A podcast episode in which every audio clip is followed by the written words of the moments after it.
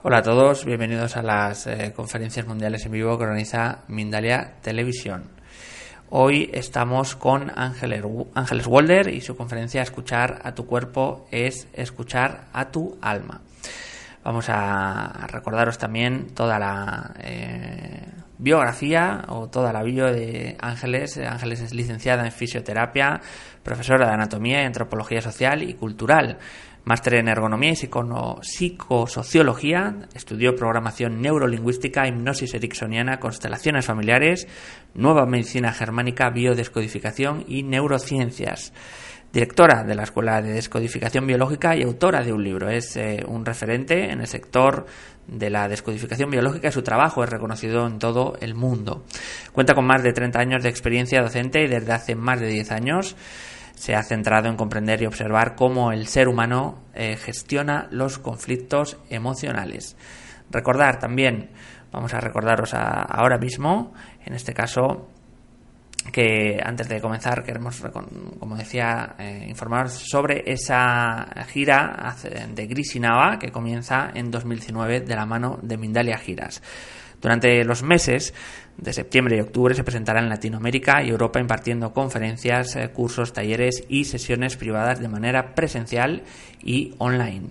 Puedes apuntarte desde cualquier parte del mundo a través de www.mindaliatelevisión barra giras. Recuerda también para participar en directo eh, puedes usar el chat que hay eh, a la derecha de tu pantalla si es eh, en el ordenador, justo debajo si es en un móvil y ahí puedes hacer tus comentarios, tus preguntas para que Ángeles las responda. El funcionamiento es muy sencillo, tienes que poner primero la palabra pregunta en mayúscula, seguido del país desde donde nos escribes y seguido de tu pregunta. Ahora sí, vamos a ir ya con Ángeles Walder y la conferencia Escuchar a tu cuerpo es escuchar a tu alma. Ángeles, ¿cómo estás? ¿Qué tal? Muy buenas tardes, muchísimas gracias a Mindalia, a ti en particular por acompañarme hoy, porque sois como unos angelitos que están ahí arreglando todo, todo, todo, sosteniendo absolutamente todo para que podamos comenzar a trabajar todos juntos en esto que es el crecimiento personal. Gracias. Pues un placer, todo tuyo cuando, cuando quieras, Ángeles, gracias. El título de la conferencia surgió de la charla de hoy escuchar a tu cuerpo, desde escuchar a tu alma. Porque venía charlando con una amiga cuando me llamaron de Mindalia y veníamos charlando de esto que es las personas cuando hacen una cita para consulta, cuando quieren revisar algún tema, siempre, siempre, siempre quieren de alguna manera cambiar lo que se proponen y por un lado decimos, sí, la persona que hace una petición, que levanta el teléfono y que llama para pedir, eh, es porque quiere hacer un cambio, sino a cuento de qué. Las personas que hacen todo un trabajo, que están enfermas, que tienen algún tipo de síntomas, sobre todo cuando son muy graves, siempre, siempre, siempre quieren cambiar y nos planteábamos con esta amiga que es terapeuta, acompañante en descodificación biológica, si realmente es así. Y por eso fue que me salió en automático, mira, a veces, a veces, solo a veces, no es del todo cierto que siempre que hacemos una petición sea porque queremos sanar, porque hay una parte de nuestra alma que está diciendo, no es el camino, ya no te toca, podemos hacerlo de otra manera, tu esencia está llegando a un término. Ángeles, eh, disculpa, vamos a mirar a cámara, mírame en cámara a ver. ¿Sí? Más arriba. ¿Sí? Ahí, perfecto, gracias. Muchas Vale. Em, andábamos en, en esta situación de, siempre, siempre, siempre queremos sanar, eh, pero siempre queremos cambiar porque el cambio proviene de una parte mucho más profunda en cada uno de nosotros. Y por eso es este título de escuchar a tu cuerpo es escuchar a tu alma. ¿Tú te imaginas si cada una de las células de tu cuerpo que tiene una función biológica tuviera alma? Y si en realidad fuera así, y si el alma de la célula estuviera sufriendo y te está pidiendo a gritos que hagas lo que necesita, pero tú caminas a un costadito sin prestar atención, ¿qué pasa cuando por un lado va nuestro cuerpo y nuestra mente y por otro lado va esa parte que llamamos alma? Y me gustaría para empezar esta charla compartida que fueras mirando lo que para ti es el alma, qué significa. Evidentemente que todos los filósofos, todas las religiones, eh, todas las corrientes de pensamiento han intentado explicar qué era. Muchas veces esto ha estado unido a la religión y muchas veces ha estado unido a la espiritualidad. Pero para ti, ¿qué significa? ¿Qué es para cada una de las personas que está del otro lado, desde ahí donde nos están escuchando y viendo, o desde ahí donde nos verán el día que abran este vídeo? ¿Qué ha significado esta parte? Porque si traducimos un poquito a esta zona que es abstracta, que es inmaterial, venimos a la vida con una carrocería, con un cuerpo. Nuestro cuerpo, nuestra biología es palpable. Yo puedo ver eh, cada una de estas piezas, analizarlas, ver el tejido, ver la embriología, ver la función, o sea, su fisiología, ver las reacciones que hay en cada momento. Puedo entender el patrón de funcionamiento que hay a lo largo de la vida a través de los pensamientos. Podemos ver cómo eh, nos hemos formateado adquiriendo un carácter y cómo hemos venido con una mochilita. Y en esa mochilita decimos, ah, es que eso ya forma parte de su personalidad. Eso lo trae puesto. Eso no viene agregado.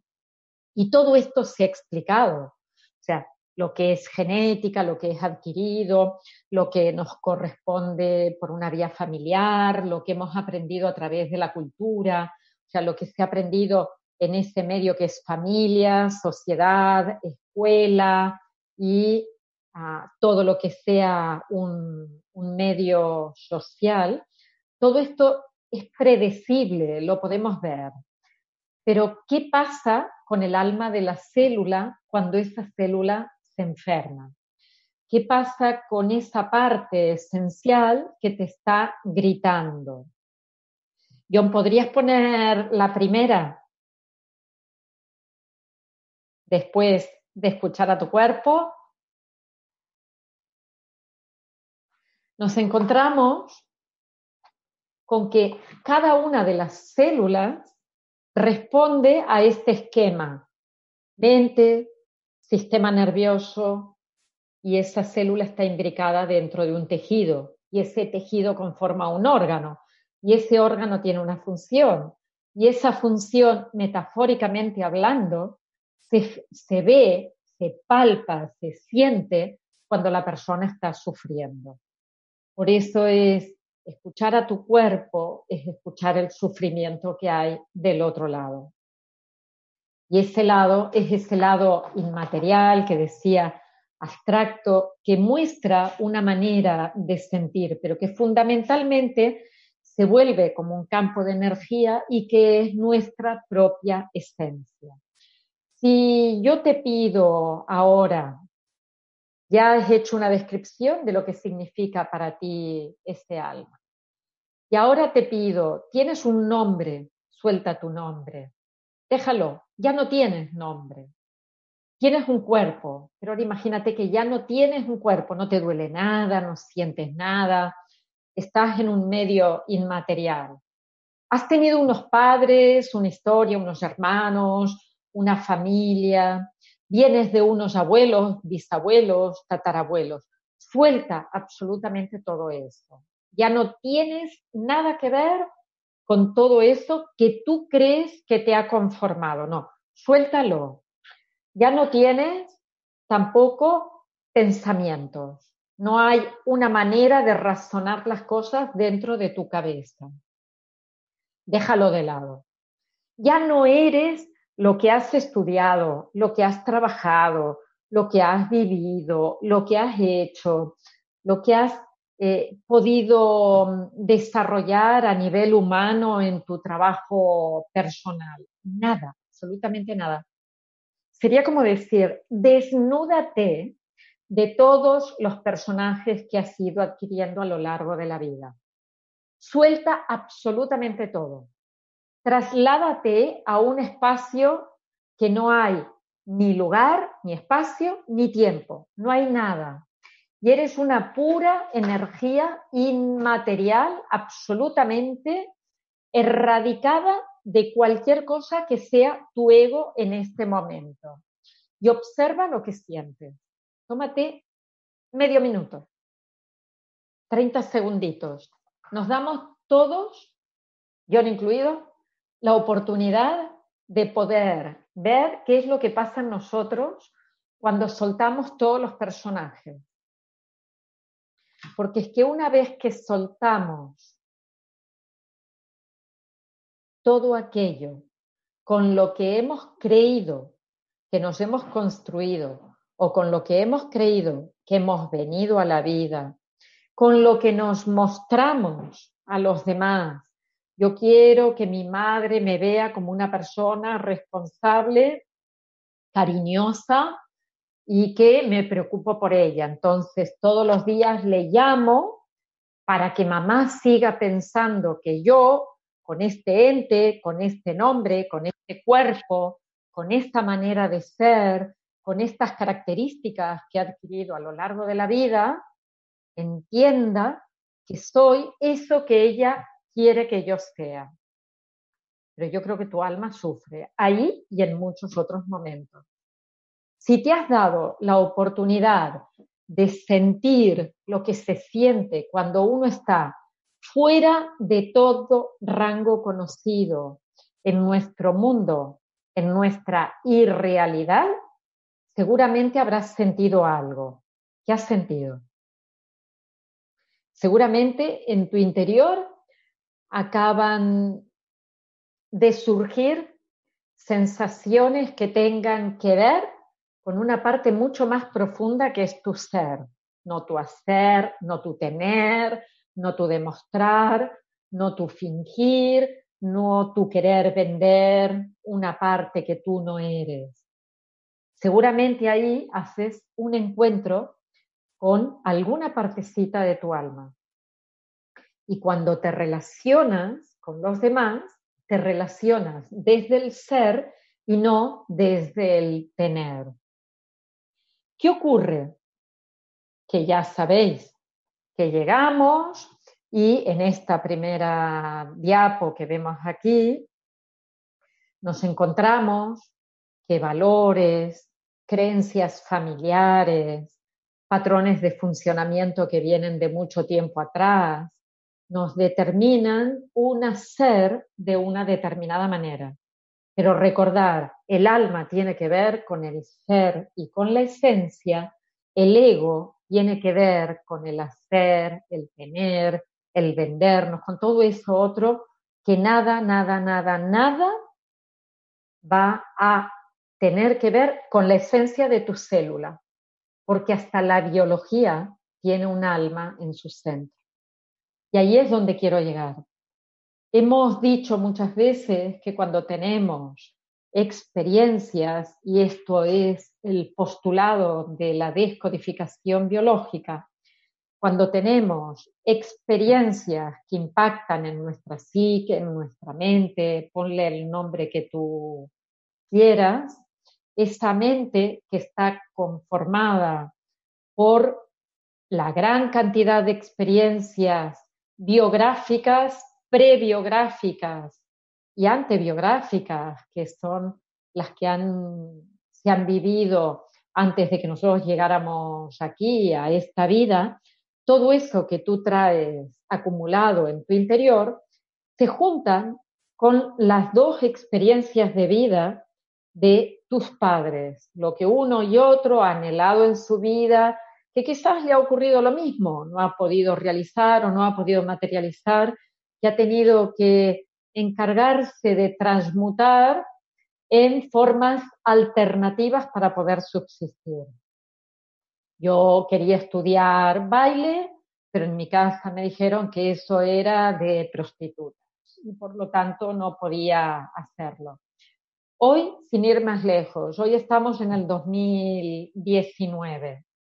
Hoy cogí el bus, venía hacia aquí, en el bus es una maravilla porque viene todo tranquilito, eh, puedes leer, cojo el periódico y una de las múltiples noticias que, que surgían era que una periodista, no sé a quién había entrevistado, pero que en la entrevista una periodista inglesa hoy, por eso insisto, 2019, una periodista inglesa ponía en cuestionamiento por qué, eh, no me pidáis nombres, me podéis pedir de cualquier cosa menos de las monarquías. Eso ya sé que me lo tengo que trabajar yo personalmente.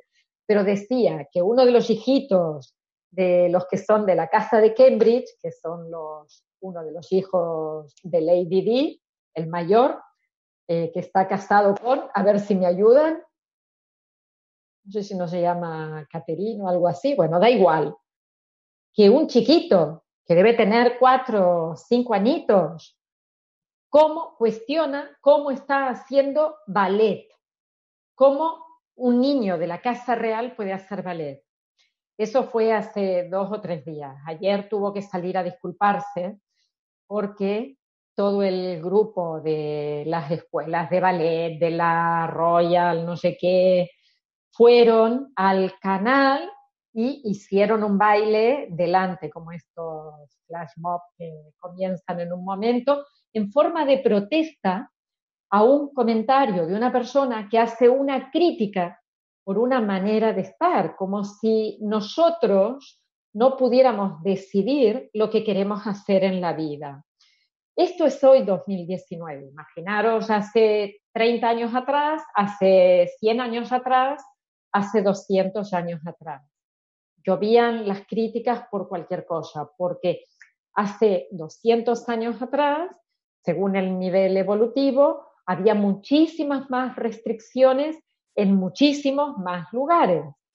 Si pensamos que la mente ha ido abriéndose, que ha ido evolucionando, que las cabezas están cada vez más dispuestas a recibir cosas nuevas, que por lo tanto nos adaptamos cada vez más a los cambios, sería magnífico el que todas las personas hoy pudieran vivir cada una como quisiera vivir.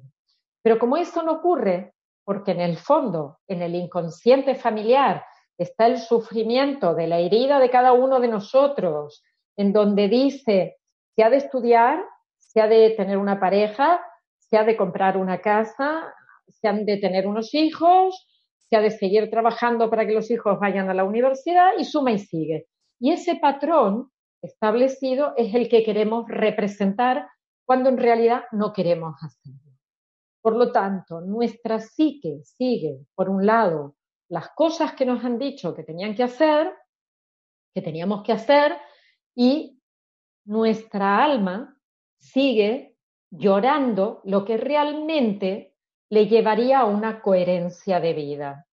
Y por eso he comenzado diciendo, mucha gente llama y viene a consulta pidiendo hacer un cambio, pero no siempre está decidido que realmente quiera hacer un cambio.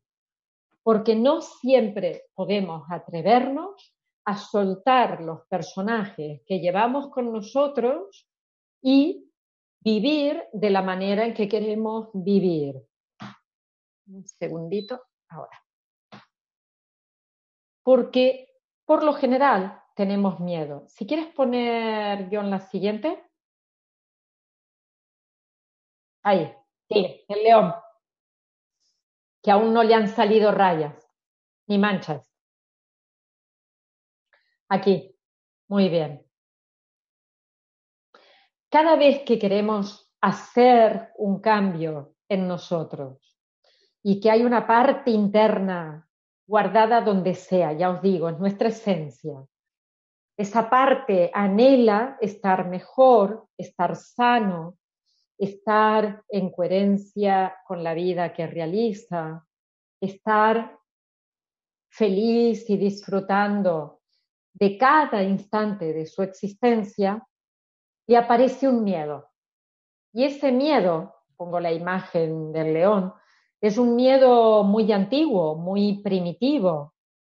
Es el miedo a que cualquier cosa nos ataque. La pena es que es en este león que hay aquí está contenido el pensamiento o las críticas que nos pueden hacer papá, mamá, la pareja, los hijos, la, gente que trabaja con nosotros, la gente que nos está acompañando en nuestra vida. Y así es como nos vamos recortando y mermando.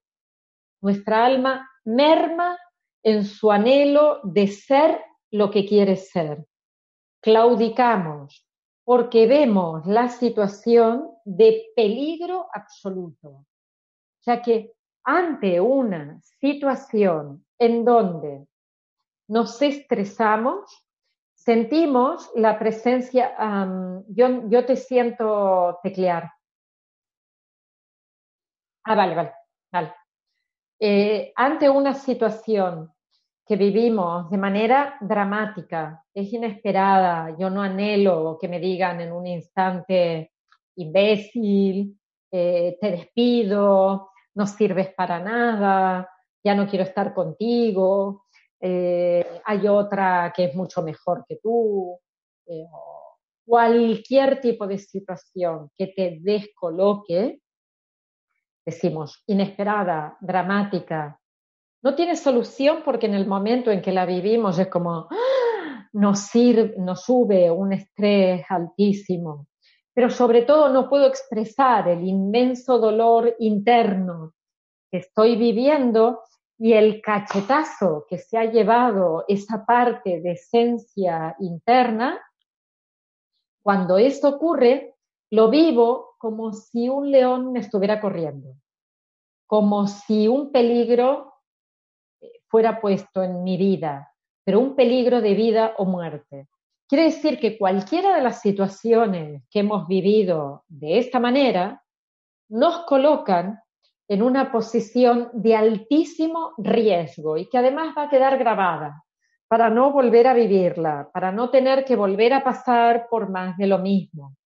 Para que la siguiente vez, cuando yo vaya a un trabajo, ya mire bien cómo voy a hacer las cosas y aleje lo más posible la posibilidad de que otro me diga que no lo hago bien, que no va algo, que no sirvo, X razones que fundamentan la sensación de malestar que hay en mí. ¿Podrías pasar la siguiente? Sí, León. Lo que pasa que eso que fue un peligro en un inicio, hoy en día lo trasladamos al 100% de situaciones que nos molestan un poquito o mucho, da igual, pero desde un poquito. Yo subo al autobús, el autobusero va serio y ya me siento mal porque o no me ha mirado, no me ha hablado, no me ha respondido, me ha contestado mal y mi cabeza empieza a sentir lo mismo que cuando le corría un león en la sabana africana. Peligro, se secreta exactamente lo mismo, las catecolaminas, la adrenalina, la noradrenalina y más tarde el cortisol, que se mantienen en circulación y va a permanecer durante más tiempo porque tiene el objetivo de mantenerme en alerta. Y por eso cuando vivimos cualquier tipo de situación, pues ir eh, pasando, ya tienes todos los muñequitos, sea el yo tengo una opinión diferente o yo me enfado internamente y me peleo con todo el mundo y estoy viendo como los demás hablan de mí, pero esto está solo en mi cabeza, no está en el exterior, o vivo una discusión con alguien como peligro de muerte. Y ahí vendo mi alma al diablo. Ahí es cuando empiezo a querer gestionar las cosas desde un lugar que no me van a hacer bien. ¿Y por qué digo esto? Porque la gestión que hago es, huyo, me escapo de todo, no quiero ningún problema, me quiero ir, no quiero ver nada de todo esto, saco el ego a relucir y me pongo a luchar con todo el mundo, me peleo a muerte para defender un territorio, mis cosas, mi trabajo, mi pareja, lo que sea, mi honorabilidad, lo que cada uno crea en ese, en ese momento, o directamente me paralizo, que significa que mi inconsciente biológico ha detectado que ni luchar ni huir van a dar un resultado y por lo tanto, ¿qué va a ocurrir? Puedo llegar al desmayo, la parálisis. Esto significa no voy a hacer absolutamente nada. O sea, bloqueo absoluto. Ese es el instante en el que, si puedes pasar a la siguiente, ese problema se transforma en un estrés grandísimo. Ese estrés viene canalizado por el pensamiento que he tenido, ese pensamiento viene canalizado por esos patrones de funcionamiento que yo he adquirido en la vida, por lo tanto, por los filtros que me he puesto para percibir las historias y creer que estoy viviendo en una determinada realidad, cuando en realidad no hay ninguna realidad posible. Hay tantas como seres humanos hay en este planeta. O sea, yo puedo ver las cosas de una manera o las puedo ver de 7.500 maneras diferentes, más o menos millones no 7.500. 7.500 millones de personas, 7.500 millones de maneras de ver las cosas. Y ante eso surge una emoción. Y esa emoción es la que tiene dentro de mi cuerpo una actividad a nivel químico, a nivel de neurotransmisores y de hormonas. Y según cómo yo haya vivido todo esto, será lo que os decía al principio, el sufrimiento que tiene mi alma. Aquí es, estamos viviendo bajo necesidades que no han llegado a satisfacerse. ¿Cuándo? En el momento del conflicto biológico. ¿Cuándo? Cuando yo interpreté que algo iba en contra de mi supervivencia cuando sentí que todo lo que estaba ocurriendo me colocaba en una situación de peligro absoluto y que no pude satisfacer en ese instante. Esto es lo que te pide tu alma. Escucha el mensaje que hay en esa necesidad que no ha podido ah, materializarse, porque si hubiera estado, tú ya hubieras eh, podido salir de ese lugar y no viene la fase de estrés, no se requiere de una solución porque ya está, no se requiere de una vagotonía, que sería la fase que veis aquí por debajo de la línea mucho más amplia, que serían los lugares en donde hay actividad orgánica, donde el cuerpo participa para poder ayudarte a gestionar la totalidad de emociones, sentimientos, y cosas que han ido ocurriendo en tu interior. Y lo hacen porque si en ese instante no se desarrollara todo este programa en donde en fase de estrés se hacen o de más o de menos células o de más o de menos función y en la fase inferior de vagotonía no se hiciera lo contrario, ya hubiéramos dejado de existir hace mucho tiempo. Ya realmente es un programa biológico de supervivencia.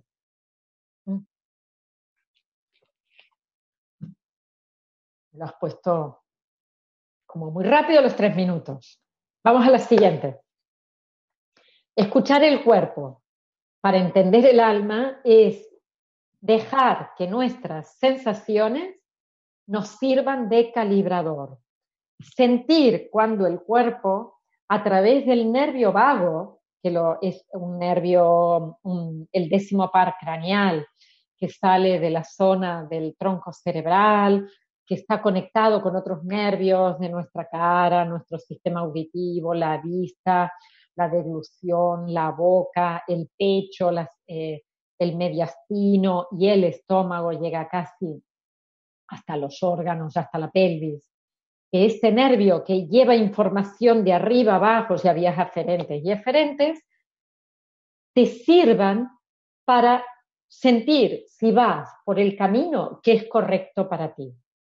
Que te sirvan para sentir si realmente estás en una situación en donde con cualquiera de los sistemas que podamos encontrar que están sufriendo el sistema digestivo, la no aceptación, el sistema respiratorio, la invasión o el miedo a morir, el sistema circulatorio, todo lo que tenga que ver con llevar o traer, el sistema musculoesquelético, todo lo que sea el rendimiento, el conseguir, el hacer, eh, nuestra piel o nuestra epidermis, todo lo que sea el conectarme o estar en contacto con el sistema visual, todo lo que tiene que ver con la realidad con la que yo me quiero encontrar y la aceptación o no que hago de todo ello. El sistema auditivo, lo que he escuchado, lo que no. Y estos son genéricos, pero en realidad lo que has de mirar es lo que te está diciendo tu cuerpo. De ahí el arte de escuchar el cuerpo, el nombre del primer libro en el que yo invito a que sientan, a que se den cuenta de qué está pasando por nuestro interior cuando tenemos una vivencia en el exterior, qué nos permite ir adelante, qué nos da fuerza, qué es un recurso y qué nos está hundiendo y en qué momento dejamos de ser fieles a nuestra biología, es cuando os decía, vendemos el alma al diablo y empezamos a sentir que no estamos bien encaminados, porque ahí entraremos en un sufrimiento. Y pasarán años y llegaremos a alguien al que le pediremos, por favor, ayuda, quiero salir de este lugar. Y de ese lugar solo puedes salir tú cuando realmente te escuchas. Puedes pasar a la siguiente, si nos da tiempo. Aquí os decía diferentes sistemas, diferentes patrones de funcionamiento, donde tenemos que encontrar una respuesta en nosotros. ¿Cómo lo podemos hacer? Percibiendo las sensaciones corporales. Van a estar para la totalidad de patrones de funcionamiento pero solo tú sabes lo que has vivido en el instante en el que has sentido un fuertísimo estrés. Esas sensaciones corporales de las que te tienes que dar cuenta son no palabras que nos interpretan lo que ha ocurrido en la cabeza, no es decir, me siento frustrada, angustiada, me siento hastiada o no, es cuando estoy hastiada, frustrada o cansada o harta o lo que sea, ¿cómo está mi cuerpo? Cuando viví ese momento de shock, ¿cómo se quedó mi cuerpo? ¿Qué sensaciones subieron? Y empiezo a descargarlas. Tenemos un grandísimo miedo a contactar con nuestro interior y solemos escaparnos de las sensaciones por miedo al dolor de percibir. Y en realidad, cuando nos abrimos a sentir es cuando algo puede empezar a cambiar. Ahí realmente puede empezar a cambiar. Ese es el momento. Gracias, John. Si quieres. Vamos a... la siguiente y hasta la de el corazón. Ok, vamos eh, a intentar eh, pasar al turno de preguntas. Vamos a poner la siguiente diapositiva. Ángeles, ahí está ahora mismo, pero tenemos que tenemos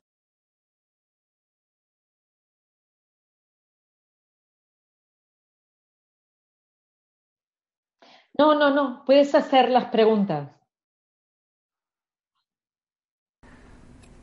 Solo que quería que quedara esa imagen final y no la de los órganos. Ok, ok, estamos pasando ahora aquí. Para que lo vean los espectadores. Y vamos a ir al turno de preguntas, como decía. Muchísimas gracias siempre, la sabiduría enorme de, de Ángeles Eh, dar las gracias, como siempre, ¿no? Eh, después de tener una maestra delante de nuestro. Y ah, vamos a pasar a las preguntas, pero antes vamos a recordaros la gira que realizará la reconocida guía angelical Grisinava a través de este vídeo que hemos preparado. Hola, mis angelitos terrenales. Estoy gustosa de anunciarles que estaré de gira junto con Mindalia para visitar Latinoamérica y Europa. Estaré dando cursos, seminarios, talleres de manera presencial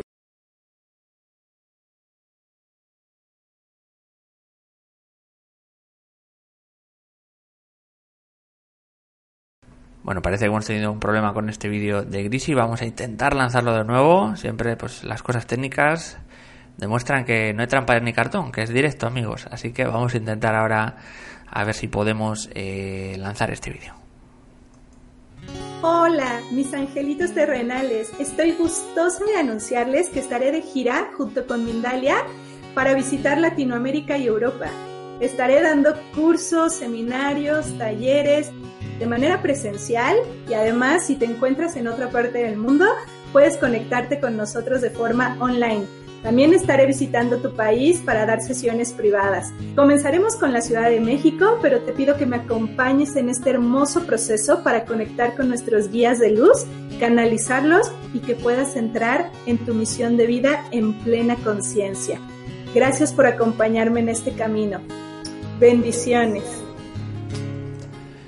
Pues ahí estaba ese vídeo de Grisi. Si quieres más información acerca de todas las actividades eh, de la próxima gira de Grisi Nava, reserva tu plaza entrando en www.mindalia.com en la sección giras. Ahora sí, nos vamos a ir eh, ya con las preguntas. Estela Suárez de España nos dice, espero que mi cuerpo baje los 20 kilos que engordé este verano. Me considero espiritual, pero precisamente mi cuerpo siempre creo que no define quién soy. ¿Estoy equivocada? Mira, el, el hambre emocional no tiene que ver con el hambre físico. Eh, si has aumentado 20 kilos de golpe, yo me preguntaría qué ha pasado en ti, porque si no, toda tu vida hubieras estado aumentando. ¿Qué ha ocurrido? Primero, para que sean 20. Segundo, ¿qué es lo que ha pasado como conductas, como comportamiento para que hubieras ido a parar a ese lugar. Eh, pensemos una cosa en relación al sobrepeso, y es que hay muchos mecanismos en nuestro cuerpo que nos dan apetito y hay muy, muy poquitos mecanismos hormonales y nerviosos que nos envían la señal de saciedad. ¿Por qué? No hoy que podemos abrir la puerta, cruzar la calle y ya tenemos un supermercado, un bar, un restaurante o abrimos un contenedor y encontramos comida que han tirado. No hoy. Tenemos que pensar que el gran riesgo es la imagen que yo os ponía del león. Cuando una persona tenía que correr de los depredadores y ese día no había podido encontrar comida, lo tenía complicadito. O sea que no tener comida es realmente peligroso para nuestro inconsciente biológico. Hoy no es así. Tenemos cantidad de comida, ah, cantidad de comida chatarra que podíamos pasar sin ella, pero estamos totalmente sobrealimentados, mal nutridos y con hambre. Y ese hambre es un hambre emocional. Por eso yo te preguntaría qué es lo que te ha pasado cuando has empezado a comer no con hambre físico, que es lógico y real y que lo puedes regular. O sea, cuando tienes hambre vas y comes. Pero ¿por qué se come? Por aburrimiento, por exceso de responsabilidad, por tristeza, porque me falta una persona que se ha ido, porque mis hijos se han marchado de casa y ya siento un gran vacío, porque, porque, porque, porque. Ahí es donde vas a encontrar la respuesta. Mientras tanto, te diría, no hagas ninguna dieta, porque no hay dieta favorable. En el momento en que colocas a tu organismo en modo ralentí, si como poco tengo que gestionar muy poco, como el consumo ha disminuido, el metabolismo ha disminuido. Cuando vuelves a comer normal, como tienes un metabolismo que ha enlentecido, ¿qué va a ocurrir? Pues vas a aumentar de peso. O sea que si has hecho dieta, también lo tienes claro. Paula Juárez, de México, nos dice, deseo liberar la emoción que hay detrás del dolor de coxis, del vértigo. Por favor, ¿me puede ayudar diciendo qué puedo hacer? gracias, gracias, gracias. El coxis es una cosa, el vértigo otra, ¿eh? Me imagino. O sea, no está junto. Podemos decir, mira, hablando de México, fue impresionante.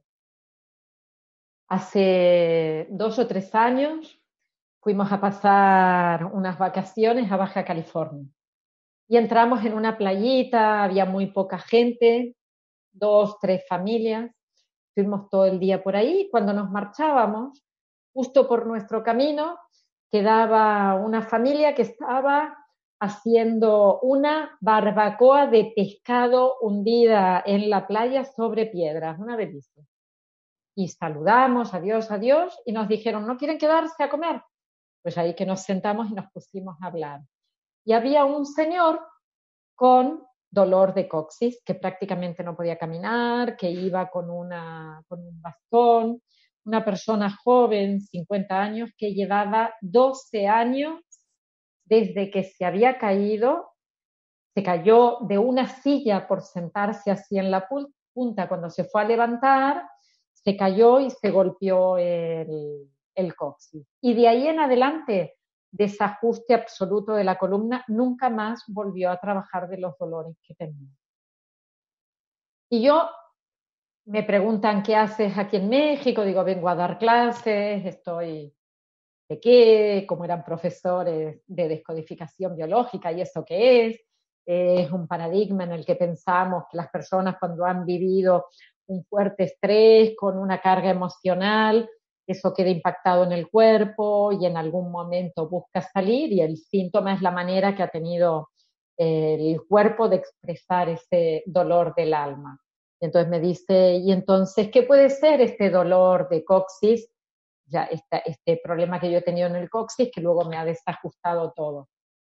Y, y yo le digo, mm, bueno, se lo podría decir a usted, pero en otro lugar, porque para mí la terapia es como algo muy sagrado, no es algo de ir hablando así por todos lados, ¿no? De hacer de diccionario y, no poder acoger lo que el otro siente. Entonces, le pido a mi marido si puede pedirle a la mujer, a los hijos, a toda la familia que se marchen a otro lugar y yo me quedo con él. Cuando le empiezo a decir, el coxis tiene que ver con nuestra identidad, con el sentir que en algún momento nos han hecho de lado, que no me han dado un buen lugar, un buen reconocimiento, que me están intentando apartar, que me siento profundamente desvalorizado. Y Paola, tú ves pensando si esto que digo, en este caso a ti te resuena. Ah, me siento profundamente o profundamente desvalorizado, desvalorizado. Eh, el hombre empieza a gritar, me acuerdo de esto, empieza a gritar y llama a la familia, venir, venir, mira lo que me está diciendo. Es justo, justo, justo lo que yo viví en el momento en el que estaba en un colegio, era profesor, ah, me habían apartado y me habían mandado al turno noche porque decían que los alumnos de la noche no valían nada y conseguí estimular a esos alumnos para que pudieran participar en la competencia. Hay una competencia anual en México de todas las escuelas en donde los alumnos, cada uno, el que tiene una habilidad, compite en eso, en mates, en química, en historia, en lo que sea. Y cuando fue a llevar las listas al director que le dijo, mira, todos estos alumnos pueden participar porque han superado todas las pruebas de acceso a esto. El director le dijo, no va a ir ni un solo alumno del turno noche y además yo ya he enviado las listas, pero no, si no ha vencido el término, pues da igual, no lo voy a hacer. Y esto lo vivió como un impacto, una denigración, una sensación de que no respetan, no me tienen en cuenta, no han tenido en cuenta a nadie, que cuando fue la el baile, vaya, de final de curso y él tenía que levantarse a decir unas palabras, se levantó, se cayó y se fracturó el coxis. O sea que son historias que tienen que ver con un fuerte dolor, con un reconocimiento interno, que se lo pedimos a los demás que nos lo den, pero que primero tienen que venir de nosotros. Nos vamos a ir con Mari Mir de Argentina. Nos dice, el cuerpo, ¿cómo nos avisa antes en caso de una partida súbita? Cuando llega nuestra hora de partir, pero sin necesidad de una enfermedad previa. ¿Cómo nos avisaría en este caso, no? De, Mira, tengo el caso de una compañera que 36 eh, años los dos, eh, el hombre iba conduciendo ella, en un momento llevaba una semana preguntándole qué haría si está sola, no tenía ni una sola enfermedad, ¿eh? nada. ¿Qué harías si te quedas sola? ¿Qué harás con el niño? Cosas así, o sea que alguna premonición estaba teniendo. Pero ¿sabéis qué es para nosotros desde la descodificación, desde la teoría del trauma, desde las neurociencias? Eh, la premonición o ese, ese aviso interno, el nervio vago, es quien presiente, que nos dice cómo nos estamos sintiendo antes de que ocurra algo. Y cuando iban viajando y ella iba conduciendo, en un momento la miró, le dijo adiós y le dio un paro cardíaco.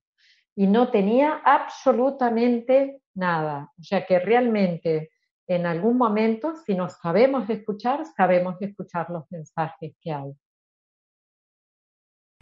Sandra Olivera de Uruguay nos dice, estoy operada desde hace 10 años de columna a artrodesis con injertos de hueso. Ahora volvió muchísimo dolor. Mm, ¿Qué me recomienda? Gracias. Pensar en sí, em, cómo has vivido la operación, la propia cirugía y qué enemistad tienes con los hierros que hay dentro, con la fijación porque normalmente nos peleamos con lo que nos han puesto por dentro y eso es lo que provoca este dolor que seguramente proviene del sistema nervioso y del periósteo. Mariela González de Costa Rica nos dice, padezco de reacción alérgica en la piel con el frío. Si esto fuera una reacción por una energía negativa que alguien más eh, puso, ¿la biodescodificación sirve? Gracias. Yo no creo que nadie haga nada ¿eh? desde el exterior. O sea, nadie nos pone algo para que nosotros eh, tengamos un sufrimiento. Lo que sí creo es que nosotros interpretamos las cosas que ocurren, como os decía, porque hemos adquirido a lo largo de nuestra existencia, absorbido lo que venía de antes, más todo lo que hemos desarrollado en toda nuestra biografía. O sea que si tienes frío como o sea, perdón, si reaccionas de manera alérgica ante el frío, es porque el frío está en tu historia de vida, sea la tuya, sea el momento del nacimiento, el embarazo, en la concepción o en el transgeneracional. Pero hay una historia en donde el frío está asociado en tu inconsciente como peligro y peligro de muerte y reactividad para que no, no te coloques en contacto con el frío, es uno a uno, total. En mi historia, mi abuelo Walder emigró de Dinamarca poco tiempo después de que un hermano suyo, con 14 años, cayera en un fiordo y se muriera congelado. Como os podéis imaginar, para mí, antes de haber trabajado todas estas historias, frío era igual a peligro de muerte, pero es que existe en mi árbol, o sea, está en mi vida. Yo traigo esa información de que el frío provocó la muerte y eso fue real. Podría ser que en lugar de ser real, se ha imaginado, eh, se ha figurado, o sea que hubo una relación fría y en tu cabeza se asoció esto. Pero tienes que pensar si es una alergia, ¿cuándo comenzó? ¿Cuándo fue la primera vez que tuviste el síntoma? ¿Cómo se manifestó? ¿Cuál es la manifestación? Y eh, si has tenido problemas estando en contacto con frío. Porque esa es la asociación que hay dentro de la cabeza. Nos dice Esperanza González de Colombia, y imagino también se puede ser extendible al cáncer en general. Nos dice, ¿de qué habla el cuerpo en un cáncer de mama? En cualquier cáncer habla de lo que yo estaba hablando ahora, de una lucha del alma por ser lo que quiere ser y que no ha podido ser posible.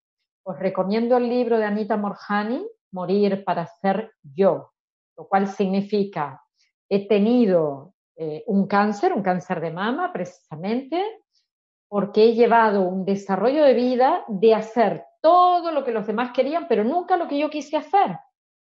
Y hoy me enfrento a la muerte, según ella, llegó hasta el túnel, ahí pudo regresar, esto es lo que cuenta en el libro, y ahí volvió para poder desarrollar su vida de otra manera. Pero yo me pregunto, ¿tenemos que esperar a una situación límite? ¿Tenemos que atravesar tratamientos absolutamente dolorosos para ser nosotros?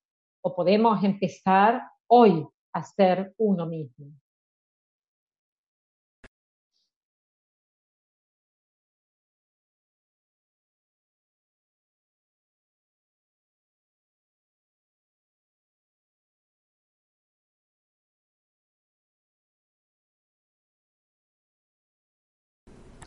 El conflicto de dormirse, ahora vuelves ahí a mirar, a imaginarte, ¿no?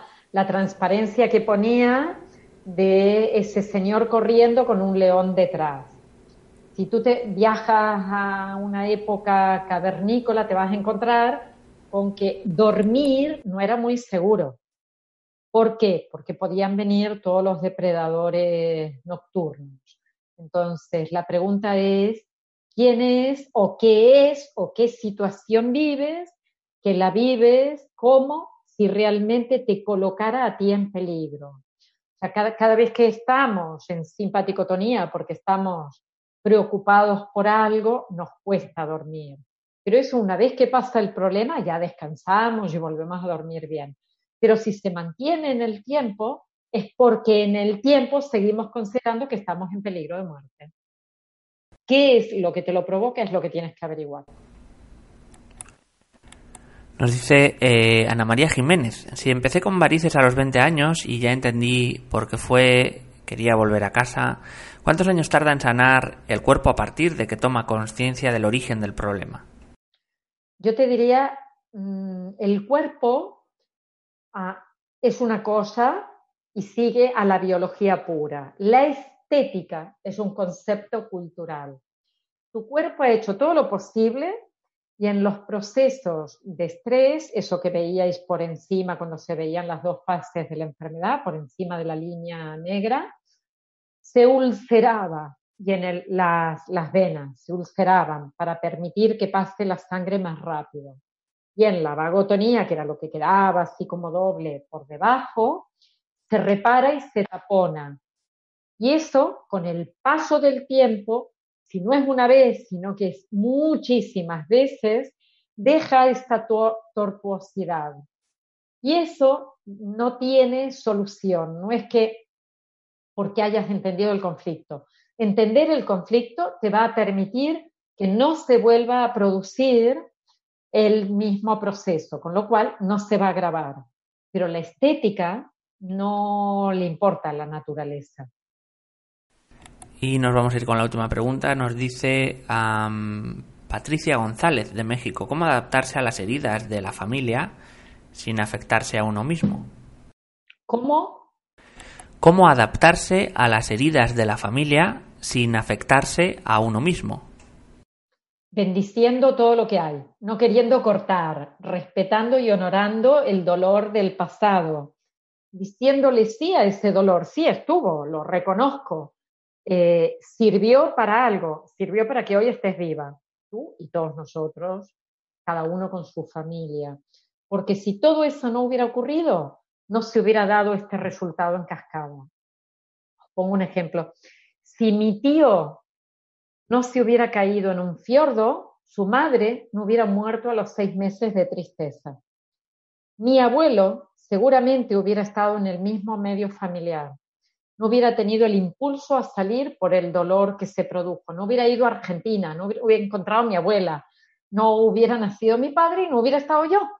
Por lo tanto, acepto lo que hubo, lo reconozco, entrego ese dolor porque el universo sabe cómo gestionarlo y hoy puedo vivir mi vida con sabiduría, no mirando las heridas, sino mirando que podemos ir hacia adelante con todo el respeto del mundo.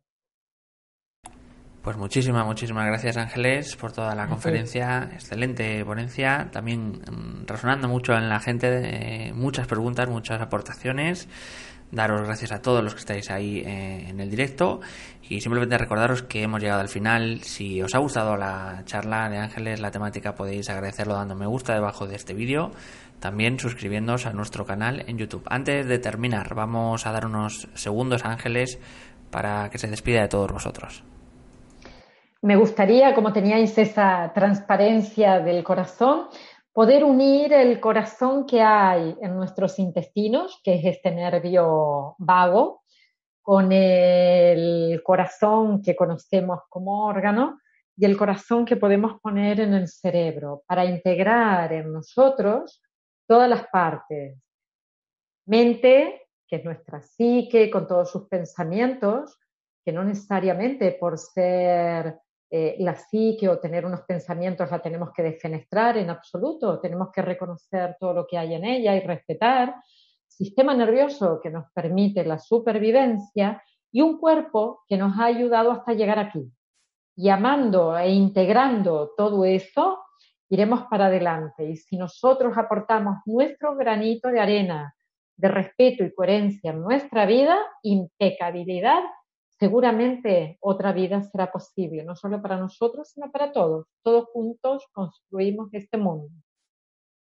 Pues Ángeles, muchísimas, eh, muchísimas gracias de nuevo. Eh, vamos ahora sí a finalizar. Todo lo bueno se acaba. Ah, y recordando simplemente a todos los que hacéis posible. Yo esta es una creencia. Otro día las trabajamos. Todo lo bueno no se acaba. bueno. Puede haber mucho de bueno. Bueno, bueno, pues entonces, disculpar eh, esa es la anotación borro, borrón y cuenta nueva. Borrón, vamos hacia atrás. Eh, y nada, recordar a todos los que hacéis posible esto, a todos los que estéis ahí, muchísimas gracias y hasta la próxima conexión de Mindal en directo. Un abrazo muy grande.